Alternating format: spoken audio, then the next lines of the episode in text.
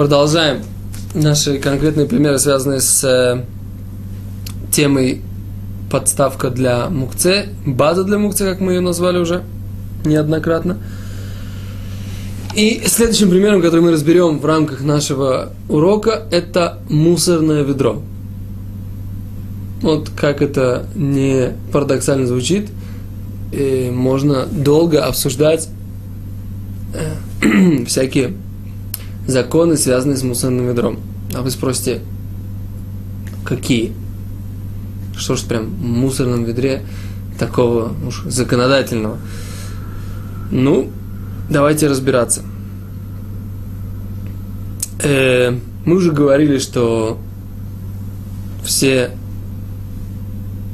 например, кости, которые непригодны к еде для животного, или э, косточки от вишен, или косточки от абрикос, абрикосов, или э, шелуха или скорлупа от семечек, или скорлупа от яиц, является мукце по своей сути, поскольку, поскольку, поскольку использовать их никак в шаббат невозможно. Теперь понятно, что их место в мусорном ведре.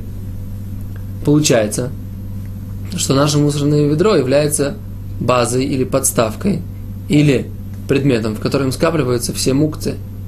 Вот так интересно получается. Ну тогда возникает вопрос, а как же можно его переносить?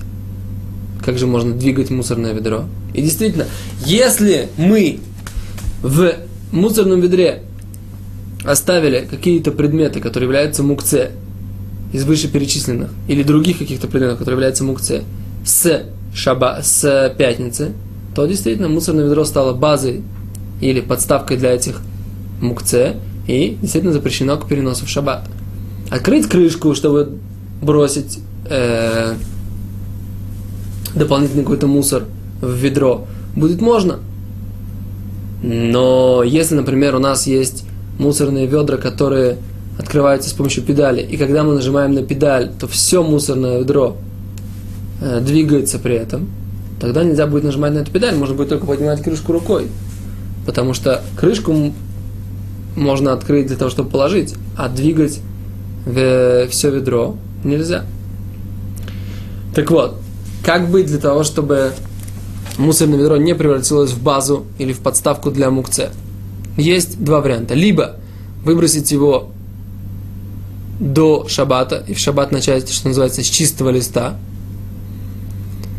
либо, если в, в, в мусорном ведре есть какие-то предметы, которые более важные, и которые, в принципе, э, мукце не являются, тогда ведро становится базой для предметов разрешенных и запрещенных и, в принципе, разрешено к переносу. А какими могут быть предметы? Тут вот наш оператор очень удивляется, а что же, в принципе, какими могут быть разрешенные, э, разрешенные предметы?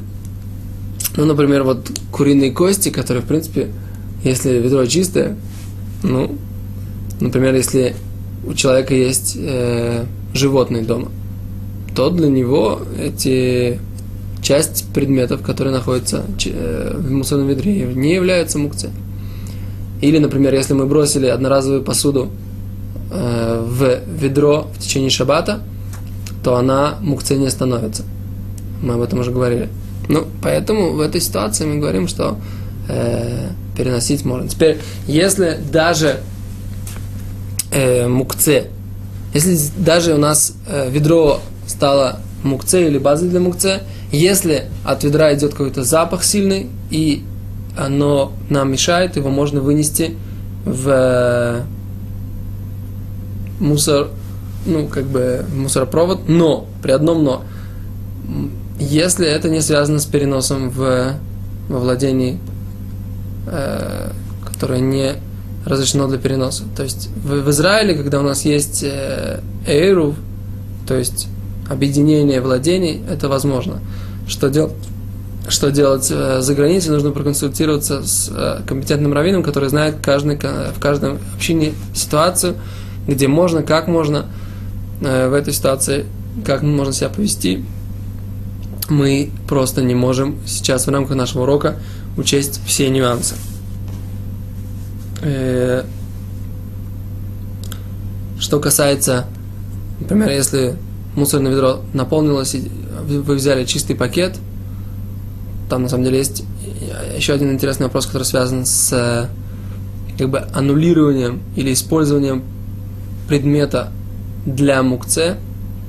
Это отдельный разговор, мы поговорим об этом на следующей серии. Но в данной ситуации, если у вас есть мусорный пакет без ведра, а просто мусорный пакет, он тоже является базой для, для мукце и со всеми вытекающими отсюда последствиями. То есть нужно, как бы, если вы начали его в шаббат, то тогда он не является базой для мукце и так далее и тому подобное. Это то, что касается мусорного ведра и связано с ним законом субботы. Вот так вот у нас у евреев. Даже мусорное ведро является предметом изучения Торы. Интересно, правда?